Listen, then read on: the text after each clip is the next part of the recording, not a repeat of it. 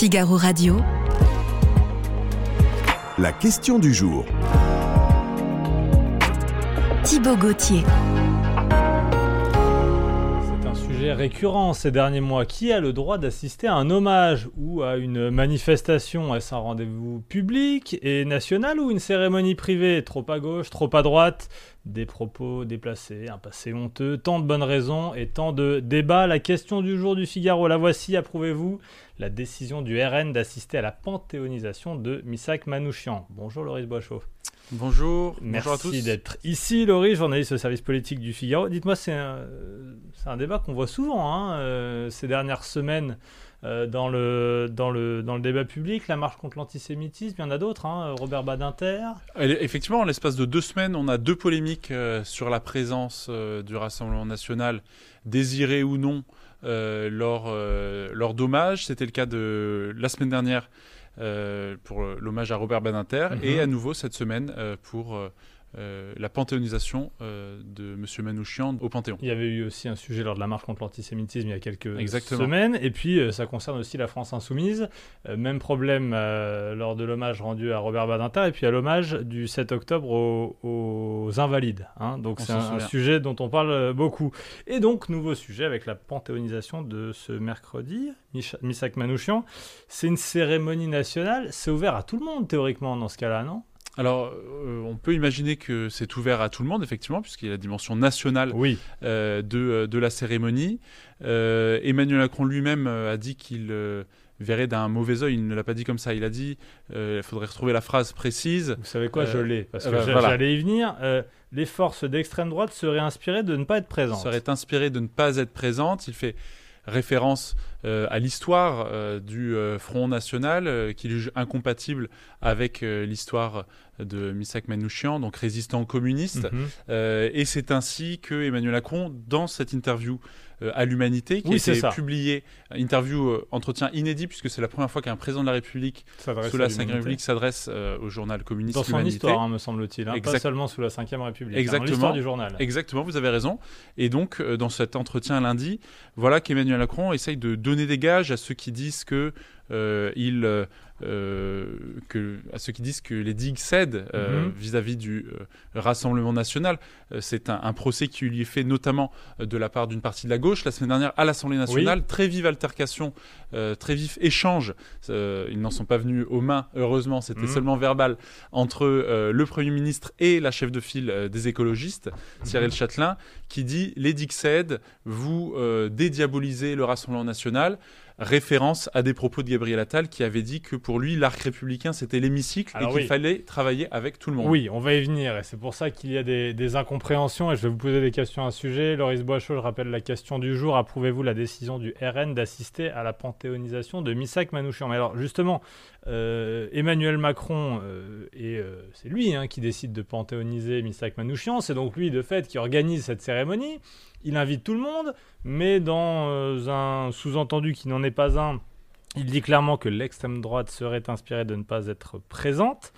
Que dit-on du côté du, du RN On va y aller parce que euh, on n'est pas allé à l'hommage euh, à Robert Badinter, par exemple. Là, on va faire le choix d'y aller. Alors, la semaine dernière, effectivement, euh, ils ne sont pas venus à l'hommage rendu à Robert Badinter, respectant ainsi euh, le vœu euh, de la famille Oui. de Robert Badinter, qui avait dit que euh, la France insoumise et l'Assemblée nationale n'étaient pas les bienvenus.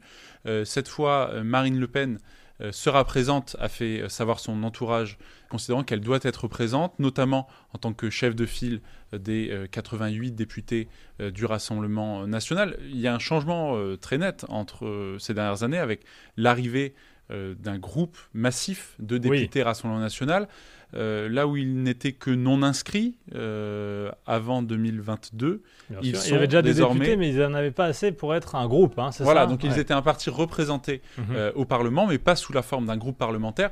De fait, ils sont maintenant, ils se sont institutionnalisés. Mm. Preuve en est la présence, l'élection de deux vice-présidents du Rassemblement national à la suite des législatives Bien sûr. de 2022. Et donc cela crée de façon purement institutionnelle, protocolaire, euh, favorise la présence effectivement du Rassemblement national à euh, ces cérémonies. Donc là, on imagine qu'on justifie du côté euh, du Rassemblement national toujours la même chose. Euh, nous sommes républicains, le passé c'est le passé, et on leur resserre euh, toujours la même histoire, qu'ils arrivent assez bien à démonter depuis plusieurs années.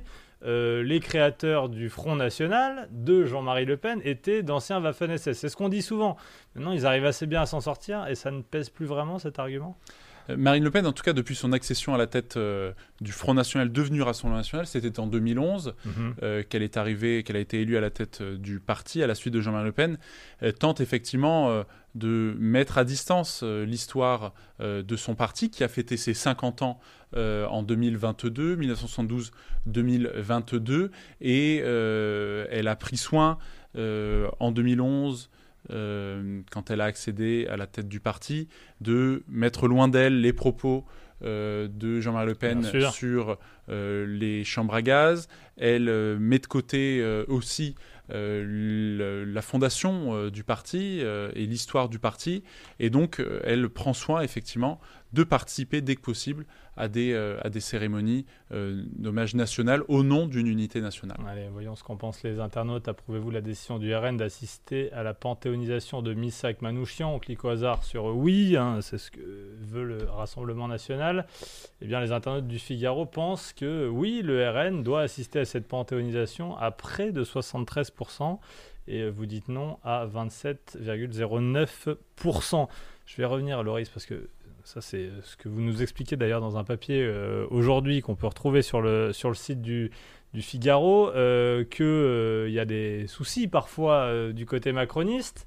Avec la mal à y position voir clair. à adopter. Alors oui, parce que euh, Emmanuel Macron, donc dans l'UMA, dit euh, très clairement euh, que non, euh, le RN ne Il doit dit, pas je n'ai jamais considéré l'Assemblée nationale comme faisant partie de l'arc Et républicain. voilà, et alors là, il répond à ce qu'a dit son Premier ministre. C'était il y a quoi? Il y a deux semaines hein, à peine Absolument. Euh, je cite aussi, c'est dans ce papier. Certains disent qu'il ne faut travailler qu'avec l'arc républicain, ce que dit Gabriel Attal. Moi, je considère que l'arc républicain, c'est l'hémicycle. Alors, on n'est pas d'accord entre les deux.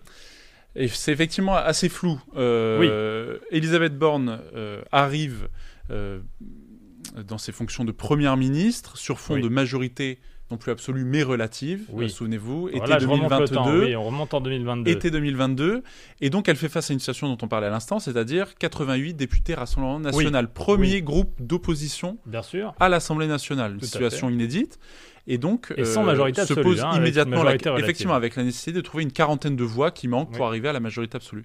Et donc se pose immédiatement la question de avec qui travailler, quelle majorité trouver sur les textes, et donc elle dit moi je veux travailler avec un arc républicain, donc elle définit au sein de l'hémicycle les limites de ceux avec lesquels Mhm. elle veut travailler, donc elle exclut Rassemblement national et France euh, Insoumise. France, euh, insoumise.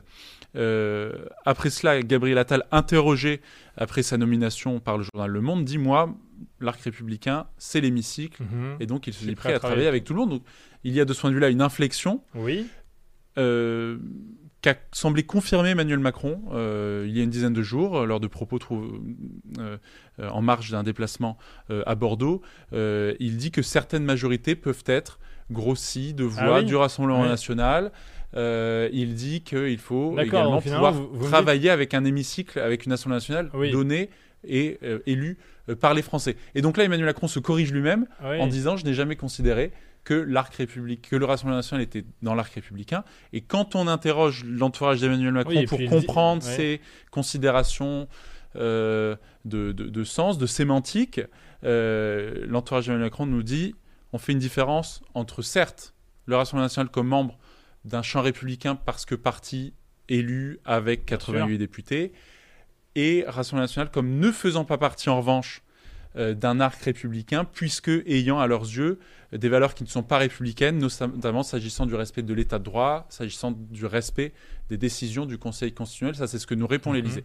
Mais Laurie, je remonte aussi un peu dans le temps. Vous avez sauté une étape. Euh, il y a, euh, au cours de son passage à Matignon, Elisabeth Borne avait euh, parlé des héritiers de Pétain euh, Absolument. à propos du Rassemblement national. Et là, Emmanuel Macron en personne lui avait remonté les bretelles en expliquant que ça servait à rien et qu'il ne fallait pas les diaboliser comme ça, que ce n'était pas un argument. Mais alors, là un aussi, euh, c'est ce qu'il fait finalement en disant qu'il ne veut pas euh, de la présence du RN au, En fait- euh, à la panthéonisation de Missak Manouchian. Là, c'est clairement parce que ce sont des, je le mets entre guillemets, des héritiers de Pétain. En fait, Elisabeth Borne, effectivement, par les, les propos qu'elle a pu tenir, excluant le Rassemblement national, euh, euh, rappelant l'histoire du, du Front national, est en décalage en fait avec une évolution de euh, la doctrine euh, de la Macronie sur le sujet, sur Oui. le rapport vis-à-vis du Rassemblement national, depuis euh, 2017, où on est passé en fait d'une euh, d'attaques sur le plan moral Mhm.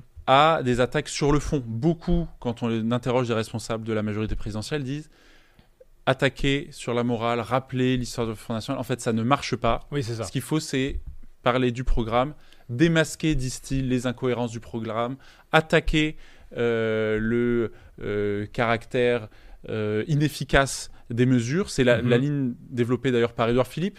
Qui, ah, lui, ça, quand il se projette Oui. dans un duel dans hypothétique avec Marine Le Pen en 2027, dit la peur, la morale, ça ne marche plus. Il faut attaquer sur le fond, il faut répondre sur le fond, il faut nous-mêmes être crédibles pour démontrer le fait que le Rassemblement national n'est pas crédible et n'est pas à même de gouverner. Ouais. Voilà donc deux logiques qui s'affrontent. Encore aujourd'hui, même si cette logique qui vise à mettre de côté la morale tend à être dominante euh, Ouais, maintenant, euh, finalement, euh, Alors là, vous beaucoup de responsables se sont aperçus que ça ne marche pas. Ça ne marche vous- plus auprès de l'opinion. Vous me parlez des têtes pensantes, des, des grands chefs, hein, euh, Emmanuel Macron évidemment, le président, les premiers ministres que sont euh, Elisabeth Borne et Gabriel Attal, Édouard Philippe, là, le favori euh, de 2027, l'un des favoris de 2027. Mais que pensent les, les députés? Eux, est-ce qu'ils savent se positionner dans l'hémicycle? Est-ce que eux aussi ont des guéguerres internes sur cette question? Oui, absolument. Et- Ou est-ce qu'ils sont perdus, tout simplement? effectivement, cette, ce débat-là traverse évidemment le gouvernement, traverse euh, Mm. l'Assemblée nationale et la majorité. Euh, il y a deux camps euh, dans la majorité. Il y a ceux qui considèrent qu'il faut continuer à rappeler le passé du Front National, qu'il faut attaquer, y compris sur la dimension morale. Ce sont souvent euh, des macronistes qui sont issus de la gauche et qui Mhm. euh, ont été dans cette tradition euh, d'attaquer ainsi le parti de Jean-Marie Le Pen. Et il y a euh, ceux qu'on retrouve plutôt dans une aile droite de la majorité, euh, comme Édouard Philippe, qui disent Oui. la morale, ça ne marche plus et il faut attaquer sur le fond. C'est ce que dit Emmanuel Macron. euh, c'est ce qu'il a pu dire en réponse à Elisabeth Borne il y a quelques mois. Et c'est ce que disent aussi certains dans le parti d'Édouard Philippe, qui disent nous, il faut qu'on puisse voter, si on le souhaite, des propositions, quelles qu'elles soient, tant qu'elles sont de bon sens, y compris si elles viennent des insoumis, y compris si elles viennent du Rassemblement national. Pas besoin d'établir un cordon sanitaire strict a priori. Il faut juger sur pièce des propositions de loi, des textes à l'Assemblée qui pourraient être émis. Et donc c'est ainsi euh, que euh, les troupes d'Édouard Philippe, notamment à l'Assemblée nationale, n'excluent pas du tout de voter, ci et là, des propositions du Rassemblement national, ce qui n'est pas du tout la ligne suivie par certains dans la majorité, comme un Mhm. Olivier Véran, ancien Oui. socialiste, un Clément Beaune, ancien ministre, euh, issu lui Ah aussi euh, du Parti socialiste, qui sont plutôt sur la ligne de cordon sanitaire strict. Est-ce que la, la Macronie est de toute façon déjà allée trop loin? Vous en avez parlé en laissant des, des postes de vice-président à l'Assemblée nationale. euh, Ça avait en, fait débat euh, d'ailleurs en interne, et oui. beaucoup ont refusé de, de- de voter pour ces vice-présidents au Rassemblement national. en votant avec et finalement grâce euh, au Rassemblement national le texte sur la loi immigration qui a finalement été largement censuré par le Conseil constitutionnel. Mais les étapes sont franchies, il n'y a plus de retour en arrière possible, il y a seulement des réminiscences quand on s'adresse à l'humanité, c'est ça? En fait, il y a une situation euh, qui est nouvelle, qui est à nouveau la présence de 88 députés, donc le fait que nécessairement, euh, ils peuvent voter pour des textes du gouvernement, Oui. apporter ci et là euh, des soutiens, être parfois euh, déterminants sur certains votes. Et, et- et par exemple, pour la loi immigration, si le Rassemblement Oui. national avait voté contre, la loi ne serait pas passée. Bien Alors sûr. le gouvernement dit on n'a pas eu besoin des voix du Rassemblement national. Oui, c'est vrai. S'il s'était abstenu, euh, Oui, on il se souvient qu'Elisabeth Borne avait avait sauvé finalement ce texte en expliquant aux députés potentiellement frondeurs qu'il ne serait pas euh, validé si. euh, Exactement. Euh, Emmanuel Macron, le soir de la loi immigration, on se souvient de cette soirée folle qu'on avait suivie Oui. ici au Figaro. Bien sûr. Emmanuel Macron, conseillé par François Bayrou, dit, pour rassurer ses troupes avant le vote, on était à quelques heures seulement du vote, dit on décomptera les votes du Rassemblement national. Euh, et donc, euh, on euh, mettra le texte Oui. de côté si euh, Bon, il c'était pas forcément très clair parce que tout le monde comptait différemment en fonction des abstentions. etc., Exactement. Et etc. donc là, voilà, on a vu que si le Rassemblement national avait voté contre, le texte ne serait pas passé. Donc, on voit bien que la majorité présidentielle, Mhm. parfois, peut être aidée dans l'hémicycle par des voix du Rassemblement national. C'est une situation nouvelle, ça les embête, Ouais. euh, bien sûr, d'où aussi euh, la récurrence de ce débat en interne. Boris Bosch, dernière question. Au milieu de tout ça, que disent le PS et euh, LR, le Parti Socialiste et les Républicains? Et on, on le sent, vous l'expliquez dans votre article, la Macronie compte sur eux, finalement, pour... Oui, en fait, allez, vous voulez qu'on qu'on fasse barrage? D'accord, mais il faut nous aider. Voilà, la, ma- la majorité essaye de sortir de ce, de ce débat miné euh, en disant, en fait, il faut que le Parti socialiste, les républicains nous apportent les voix nécessaires sur des Mm. textes de loi pour qu'on n'ait absolument pas besoin euh, du Rassemblement national et que ce débat soit mis de côté. C'est une façon aussi, bien sûr, stratégique de dire soyez responsables, soutenez-nous, aidez-nous. Mhm. Euh, Aidez-nous à, à rendre cette situation de majorité relative moins compliquée euh, et Et laisser ainsi le, RN débat de tout euh, ça. sera mis de côté. Et la France Insoumise, sans doute. Merci beaucoup, Loris Merci. Merci de nous avoir aidé à mieux répondre à cette question du jour. Approuvez-vous la décision du euh, RN d'assister à la panthéonisation de Misak Manouchian?